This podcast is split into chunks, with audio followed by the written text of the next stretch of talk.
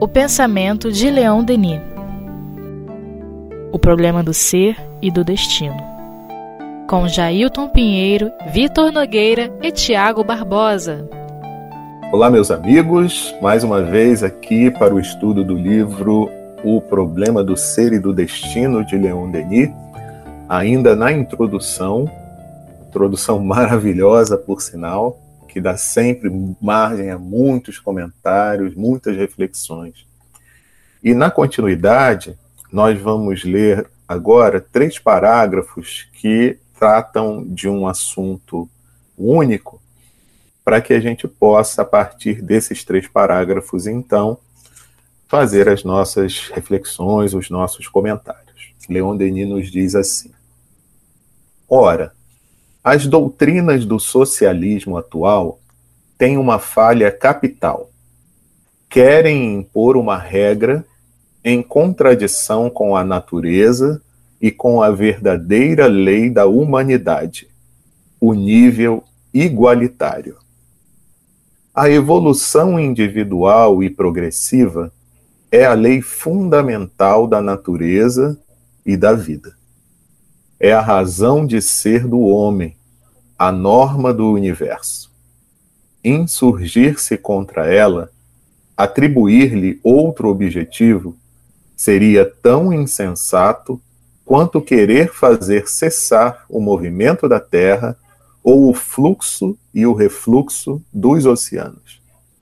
O aspecto mais frágil da doutrina socialista é a ignorância absoluta do homem de seu princípio essencial, da lei que preside seus destinos. E ignorando-se o homem individual, como se poderia governar o homem social?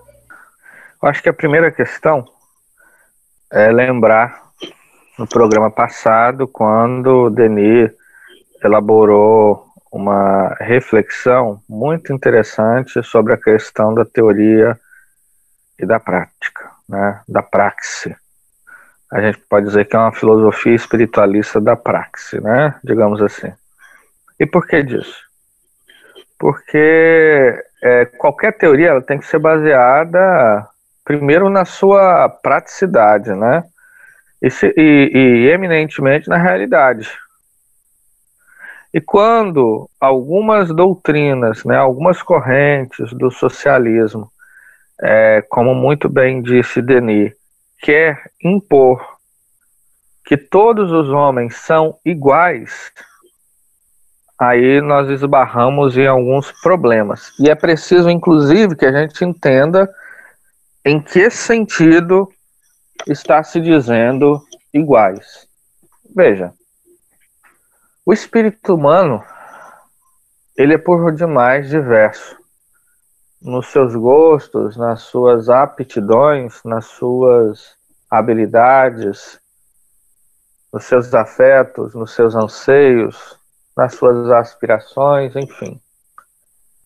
Não há nenhum homem que seja igual a outro cada homem ele apresenta habilidades diferentes e distintas, não é? Portanto, nesse sentido, nós somos diferentes. Nós somos diferentes. O que deve ser igual, inclusive Allan Kardec postula isso lá em O Livro dos Espíritos, onde ele formula que uma das leis morais é a lei de igualdade. Em que sentido que, portanto, os homens são iguais? Eles são iguais na medida que eles saem do mesmo ponto, ou seja, simples e ignorantes, tal qual Allan Kardec nos diz em O Livro dos Espíritos, e chegarão ao mesmo ponto, que é a da perfeição relativa. Né? É, essa é a lei de evolução. Agora, o caminho ele é feito através das múltiplas e múltiplas e múltiplas reencarnações de maneira muito variada. Espíritos há que vão de maneira mais rápida, espíritos há que vão de maneira mais lenta, mas o fato é, todos chegarão ao mesmo ponto. Bom, então nesse sentido nós somos iguais. Iguais, inclusive, porque Deus nos oferece as possibilidades, as possibilidades iguais a todos os seus filhos para a chegada à felicidade suprema, à perfeição. Portanto, a gente pode dizer que o Cristo, ele não é o Cristo através de um privilégio, não, foi através dos seus esforços. No entanto, na vida material, quando nós observamos de maneira episódica, ou seja, é, através de uma única experiência, aparenta que é, somos bastante, é, que a justiça é bastante desigual. No entanto, quando a gente olha o todo, não, ela se equaliza. Porque hoje quem é o Senhor, amanhã foi um proletário. E isso tudo vai se invertendo, digamos assim. Então, esse tipo de visão falta a doutrina do socialismo. É o que o Denis vai dizer no último parágrafo que o já já leu. Né? Ignora-se o homem individual. Ou seja, a gente não faz ideia, né? Porque há uma ignorância sobre aquilo que é o homem. Ora, se nós estamos fazendo, se Denis aqui, né, ele está se atendo a uma crítica a uma determinada teoria social, por que ele o faz? É porque essa teoria ela não abarca toda a realidade daquilo que é o homem. Falta ela o seu sentido primordial, que é o sentido espiritual. Porque o homem não é só um ser biológico e social, ele é um ser espiritual. E a gente pode dizer que é um ser cósmico, porque a sua casa é todo o universo, não é só a Terra, não é só a sua pátria, não é só a sua cidade, não é só seu trabalho, sua família. É muito mais do que isso. O seu destino é muito maior, muito mais elevado, muito grande, né? Então, é claro que a gente percebe que isso é o espírito do tempo, principalmente a, daquela época, né? Onde se pensava o homem, só é, é, se pensava o bem-estar do homem através só da materialidade. É claro que a gente precisa elaborar isso através da realidade que a gente conhece, que é o materialismo, ou seja, a existência em si. Mas não devemos ignorar de maneira nenhuma uma realidade espiritual. Né? Então, à medida que a gente compreende que há alguma coisa que vai além da matéria, essa teoria ela cai por terra, porque ela só é feita para o homem material e não para o homem espiritual. Né? De maneiras que a gente vê uma beleza muito maior, por exemplo, no socialismo é, dito utópico ou espiritualista, né? que contempla essa realidade, que inclusive Denis vai trabalhar lá no socialismo e espiritismo, né? Ou seja, inclusive lá ele vai falar o que falta ao socialismo é digamos assim, né, o espiritismo, no sentido que mostra de fato que um homem é um ser espiritual, né? Então ele não precisa trabalhar é, só para o hoje para o agora, é para o seu destino. E fica a questão aqui, né? É, se a gente está falando de sistema político, né? Qual seria o ideal? Porque se por um lado o socialismo apontado aqui por Leon Denis, ele não leva em consideração a diversidade de cada espírito que lhe é inerente e procura nivelar todos é, como se fossem iguais, mas na verdade não são, porque tem aptidões, tem propensões totalmente diferentes. O, o, a outra alternativa, né, o outro sistema, ele é, estimula uma competitividade que também leva ao adoecimento. Ele estimula uma posição que é baseada na meritocracia, é, mas que na realidade não se aplica, pois as condições de, de determinados grupos são muito desiguais frente a outros. Então, de um lado, a gente tem uma artificialização da igualdade. Do outro, a gente tem um modo competitivo de ser e produtor e reprodutor de desigualdade muito grande. E nós? Para onde é que a gente vai? Qual, qual é a alternativa que a gente precisa refletir, aderir ou, ou elaborar em nossas mentes? A gente precisa buscar, sim, em termos sociais, um maior, a maior redução de desigualdades possível. Enquanto seres sociais, nós espíritas, precisamos aderir às iniciativas que buscam aliviar esses contrastes sociais. Aqui no Brasil, aqui no Rio de Janeiro, de onde, onde nós estamos falando, é, a gente, eu falei isso no, no programa passado, né? Basta que a gente saia à rua para a desigualdade bater aos nossos olhos. Então, eu sozinho conseguirei resolver todo o problema da desigualdade social do mundo? Não. E não é isso que a gente está se propondo aqui. Seria uma coisa maravilhosa, mas não está ao nosso alcance. Mas toda vez que nós somos convidados a refletir sobre isso, podemos e devemos fazer a nossa parte. Podemos é, aplicar o pouco de recurso que nós temos e aderir às campanhas, aderir às frentes de trabalho, para que a gente possa não só oferecer de nossa parte o pão material, mas oferecer o sentimento, oferecer possibilidades, capacidades de que aquela pessoa possa utilizar-se para poder sair desse cenário, né, para dar autonomia também para essas pessoas. Então, toda casa espírita tem como uma das suas principais frentes de trabalho a atuação na sociedade em que ela está situada, na sua cidade, no seu bairro. E nós precisamos dessa tarefa para dar sentido também àquilo que nós estudamos. Muitas pessoas argumentam: ah, isso aí é papel do Estado, isso aí são políticas públicas que têm que ser implementadas e não são. Eu pago meus impostos para isso, então eu faço a minha parte.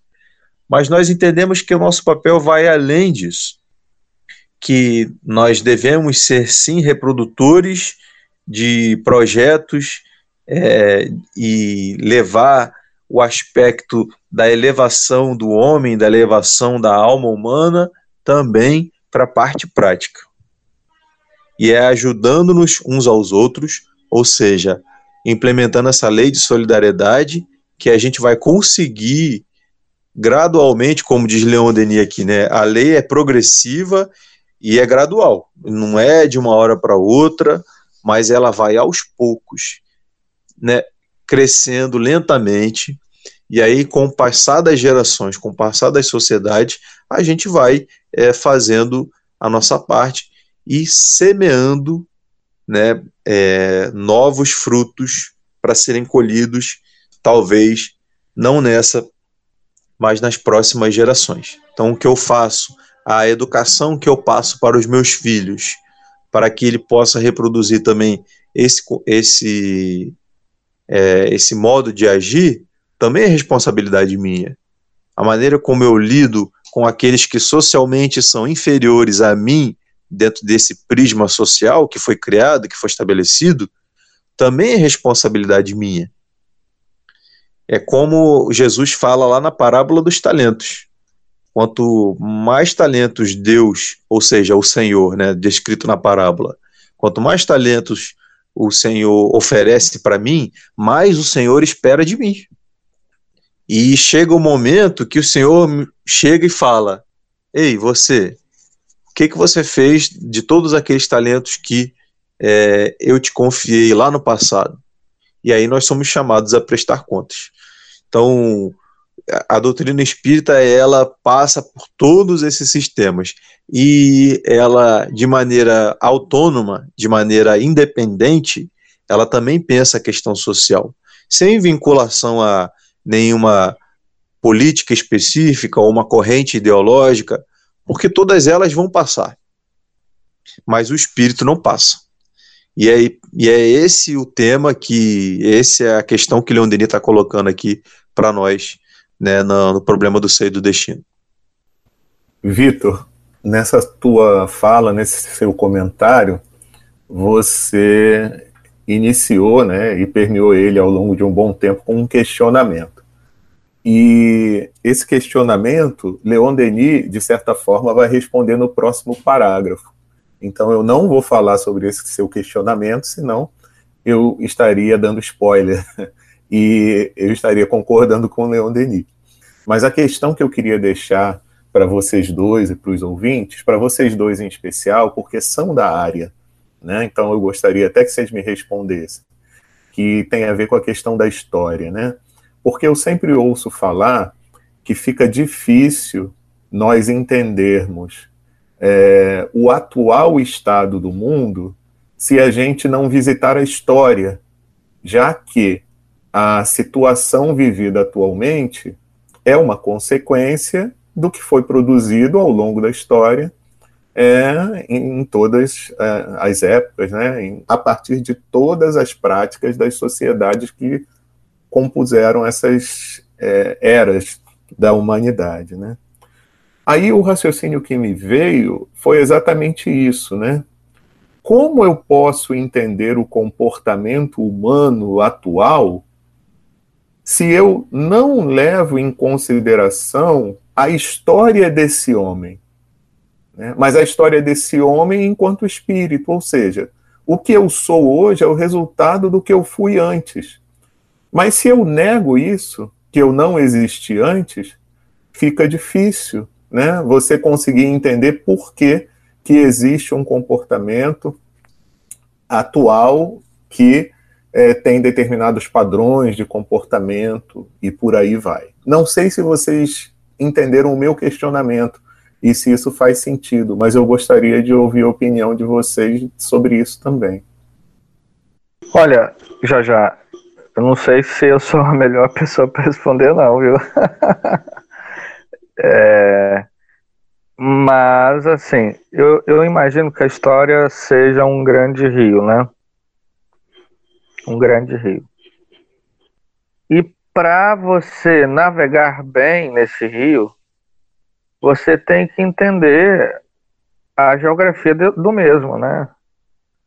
Onde há as correntezas mais fortes, onde há uma maior calmaria e estabilidade, onde há uma depressão grande, né, uma, uma, é, uma cachoeira ou algo semelhante, onde esse rio vai dar, se no caminho desse rio, por onde ele passa, há algum perigo, né?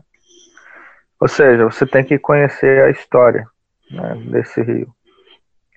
Porque sem conhecer a história, negando a história, seja do ponto de vista material, ou seja, aquilo que nós acumulamos enquanto humanidade, né, é, de realizações, mas também e primordialmente a história espiritual dos homens, de onde eles vieram, né? quem de fato eles são, para a gente entender aonde nós vamos chegar.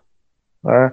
Então, nesse sentido, é preciso que a gente se atente para uma análise mais profunda do que é o homem, da sua história espiritual, seus passados. É interessante porque no Antigo Egito, isso quem vai nos dar conta é o Hermínio Miranda, né, lá no livro Memória e o Tempo e Arquivos Psíquicos do Antigo Egito. Ele narra-nos que na, no processo de iniciação, os neófitos, nos grandes templos do Antigo Egito, lá em Karnak, eles é, revisitavam as suas vidas. Porque como os egípcios entendiam que havia uma lei que regia os destinos do homem, e a lei primordial disso, né, que, que regula essa relação de solidariedade entre uma vida e outra, é a lei de ação e reação, né, de causa e efeito, né, como a gente quiser. De maneiras que, se alguém ali se descobrisse como sendo um artista, ora, isso era um curso natural do seu rio, da sua existência. Então, que vá para o campo das artes. Mas uma pessoa tem tendência para a política, por exemplo. No entanto, essa pessoa, em várias vidas, ela teve uma queda. Então, ali se ligava o sinal de alerta. Veja, nós não estamos dizendo, portanto, que tem todo mundo sair e fazer é, regressão para saber o que foi. Não, não, não é nesse sentido. É apenas um exemplo que nós estamos dando para entender o seguinte: olha, é preciso que a gente observe as nossas próprias tendências, né? Os indivíduos. E também isso é papel fundamental é, daqueles que também nos dirigem.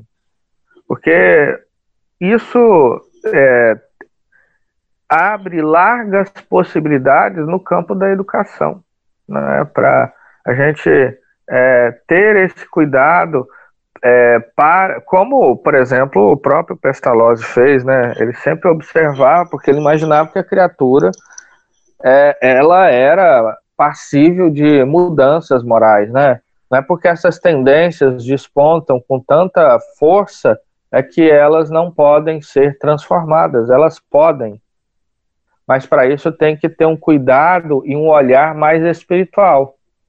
E não só entender que é a força do meio que molda o ser, não. Para além, isso é uma realidade também. Né? A sociedade ela forma o ser, mas existe todo um passado espiritual que está em curso, que é muito presente. Né? Então, enquanto a gente não ter, tiver esse olhar, eu acho que fica um pouco é, fica um pouco pequeno, né, essa observação. E aí eu deixo para o Vitor responder melhor. Com certeza, Tiago. É, essa, essa questão ela geraria vários programas, né? Porque é, a gente pode começar da seguinte maneira: a história, no meu ponto de vista, é uma área fascinante do conhecimento humano é, e nós somos muito gratos por todos aqueles é, que nos precederam até, até aqui e ofereceram seus esforços para que a gente possa se compreender como sociedade. A história tem muitas respostas, ela formula muitas questões, mas ela não tem todas as respostas. É, é, e seria muito pretensioso de qualquer historiador é, declarar-se como aquele que detém todas as questões porque a história ela se baseia num constante processo de investigação, de análise, de problematização fontes, né, dos vestígios que os homens do passado deixaram e que hoje foram resgatados e precisam ser analisados para responder inúmeras questões. O que, que eles pensavam, é, quais foram as atitudes que eles tomaram, por que chegamos ao ponto que estamos hoje, porque a nossa sociedade material ela, ela é herdeira dos nossos antepassados, vamos dizer assim, né, de maneira geral. É, a nossa sociedade material ela tem seus valores é, desenvolvidos, instituídos, baseados naquilo que foi semeado no passado. É, e acho que é válido não só para essa área do conhecimento, mas para todas as, todas as áreas que produzem conhecimento científico, é muito válido que nós espíritas a gente converse com essas áreas, para que a gente possa ir estabelecendo aquela dialética que Kardec estabelecia de maneira magistral quando começou a elaborar a codificação espírita. É, porém, como o Tiago falou, falta a academia aqui da Terra, né? Falta a ciência aqui da Terra esse paradigma da imortalidade da alma, o que deixa algumas lacunas, o que é, gera que pode gerar algumas teorias que podem se confrontar e podem tangenciar aí com o materialismo e levar a um estado de coisas que é, pode até desagregar a sociedade, né, de, de maneira geral, podemos dizer. Mas é muito sadio que a gente possa é, conversar, entender, é, se esclarecer e buscar o conhecimento, porque é algo que é, nós estaremos sempre em busca, porque não conseguiremos nunca ter todas as respostas. Né? A sabedoria, a aquisição da sabedoria é sempre um processo, como o Leon Denis falou, lento e gradual. É, nos ajuda muito a, a entender, por exemplo, aqui no Brasil, o porquê de tanta desigualdade, qual foi o projeto de, de, de, de nação que foi construído a partir da sua do seu, entre aspas, descobrimento, é, entre aspas, a sua independência. Falo entre aspas porque isso, esses conceitos, por exemplo, de descobrimento do Brasil e de independência são muito questionáveis, né, pelos historiadores, por, pela sua efetividade, né, pela sua, pelos seus significados. Mas de maneira geral, é, é, estudar a história, pelo menos do nosso Brasil, faz a gente entender muita coisa sobre o que somos e por que estamos aqui nesse contexto. Só que o espírito, ele não é brasileiro, né? Nem francês, nem japonês, nem russo, nem é, senegalês. É, a pátria do espírito é o universo. Então a gente aqui, é, do ponto de vista da espírita, a gente está temporariamente na personalidade brasileira, utilizando é, os contextos históricos, políticos, sociais e todos eles é, ligados à materialidade dessa terra, como ferramenta para desenvolver as virtudes. Esse, é, essa é a grande questão, né? Então, assim, tudo isso que foi falado aqui é importante, mas é transitório. Agora, cá entre nós, eu não sei vocês, é, em, muitas, em muitas vezes eu sinto muita dificuldade né, de enxergar aquilo que é transitório daquilo que é essencial, porque a gente se vê muitas vezes é, mergulhado numa torrente de tantas questões que a gente precisa em alguns momentos parar, respirar, buscar uma leitura como essa de Leon Denis para voltar ao prumo e buscar realmente como lá naquela passagem de Marta e Maria, né, não se inquietar tanto como Marta fez e agir como Maria, né, buscar aquilo que é essencial. Tudo isso faz parte da nossa construção. Não sei se é, atendeu aí ao, ao nosso amigo Jailton e aos amigos que nos acompanham, mas é um debate que nós gostamos muito, é algo que a gente poderia aqui ficar horas e horas falando. Atendeu sim, Vitor e Tiago, obrigado.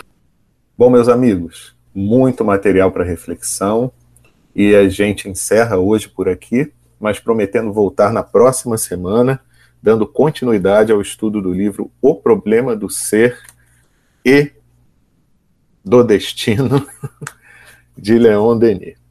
Um grande abraço a todos e até lá.